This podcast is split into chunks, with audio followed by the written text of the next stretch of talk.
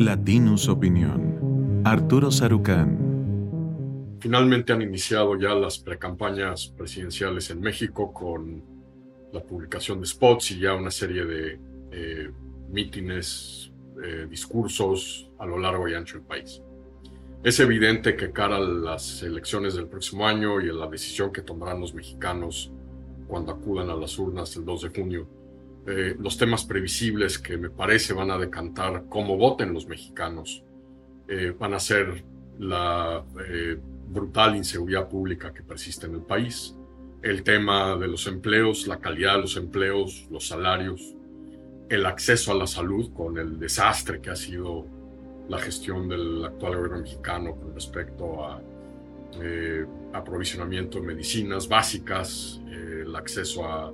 eh, medicamentos anticancerígenos, amén evidentemente de temas fundamentales para la salud de la República como son la creciente militarización de las políticas públicas en el país y el papel que deben jugar las Fuerzas Armadas en ese abanico de políticas públicas. El tema que siempre me ha parecido de enorme preocupación, la evisceración del Estado mexicano, de su banda ancha, de su capacidad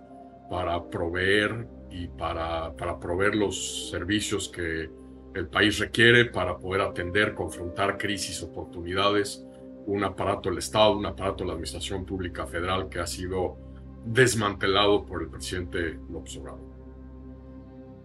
De todos estos temas, eh, pareciera aquí un poco ocioso que yo vuelva a hacer referencia al tema de la política exterior. Y es que es evidente que la política exterior, el debate de los temas internacionales, no va a definir cómo van a emitir los mexicanos su voto el próximo año. Pero lo que no tengo la menor duda es que más le vale a las campañas, eh, tanto de Morena como de la oposición, que se pongan las pilas porque eh, nos guste o no, lo creamos o no, nos importe o no, el mundo sí va a impactar a México y lo que ocurre en el país y los intereses y la agenda, eh, el bienestar, la seguridad, eh, la prosperidad de los mexicanos y el papel y la posición de México en el mundo. Primero porque la brutal fluidez que estamos viendo en el sistema internacional con una serie de policrisis, es decir, una serie de crisis simultáneas que están dando en el mundo a la vez, al mismo tiempo, lo que ha pasado evidentemente en Europa del Este con la agresión rusa y la invasión a Ucrania, los impactos que esto ha tenido para los precios de alimentos, para los precios de energéticos, el eh, la creciente posibilidad de que lo que ocurre entre Israel y Hamas pudiera derivar en un conflicto regional con la participación de Irán a través de Hezbollah y Hamas, que son dos organizaciones financiadas por Irán en la región, eh, y que esto pudiera además turbo cargar el impacto en los precios, sobre todo energéticos, si es que llegar, llegase a haber algún tipo de reacción de los países eh, árabes de la eh, OPEP en buscar eh, cortar los flujos de suministros de, eh, energéticos a la economía internacional, tal como pasó en los 70 cuando vivimos ese momento de esta inflación, es decir, elevados niveles de inflación, en nivel, elevados niveles de desempleo con cero o prácticamente nulo crecimiento económico.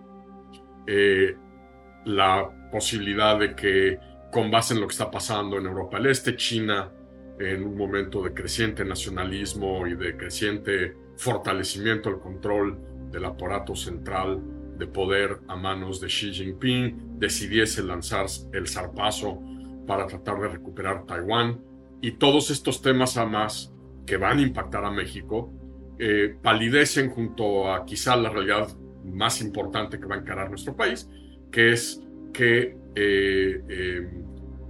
Estados Unidos, lo que va a ocurrir en el proceso electoral en Estados Unidos el próximo año, va a meter otra vez, nos guste o no, queramos o no, va a meter a México de lleno a la campaña presidencial de Estados Unidos. Primero porque todos los caminos a la primaria, a la nominación y a la campaña del Partido Republicano pasan por la frontera con México en los temas de crimen organizado, fentanilo, migración, seguridad fronteriza, el argumento eh, falaz eh, de, los contendientes republicanos, de que eh, em, hay campos de entrenamiento jamás del lado mexicano de la frontera, eh, todo esto nos va a llevar, nos va a insertar como parte de la campaña presidencial estadounidense, una administración Biden tratando de defenderse de estas acusaciones de que es demasiado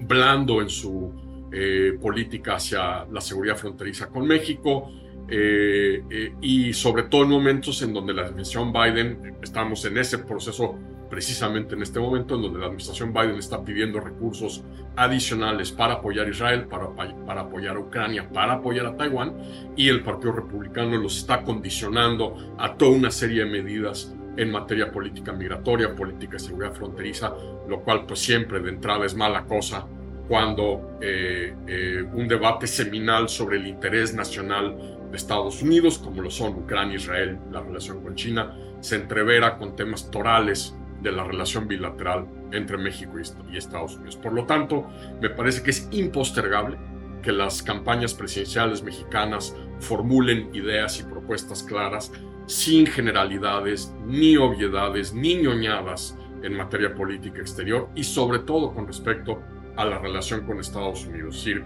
cómo reseteamos, relanzamos, reiniciamos la relación con Estados Unidos, cómo aprovechamos las oportunidades que hay, que llegan una vez, una, una vez cada generación, eh, como lo es en este momento la posibilidad y el potencial de la reubicación, relocalización de planta productiva, inversiones hacia el continente norteamericano y sobre todo además tener un plan B por si Trump, lo cual en este momento es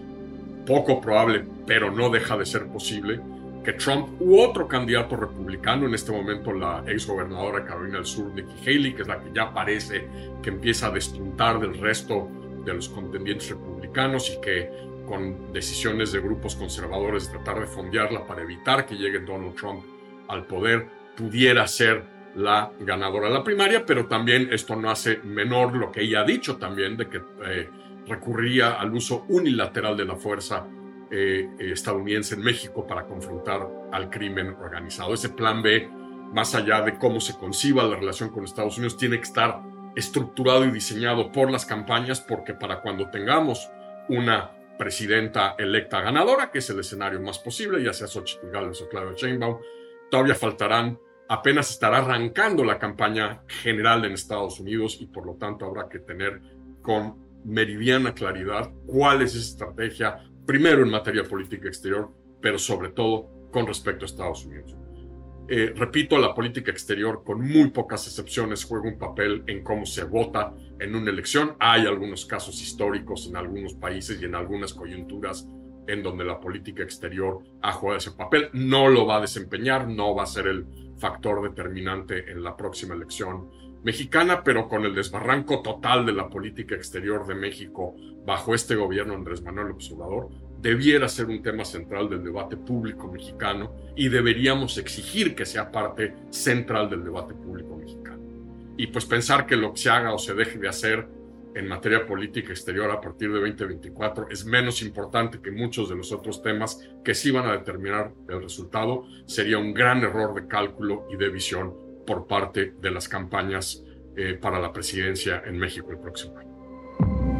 Esto fue una producción de Latinos Podcast.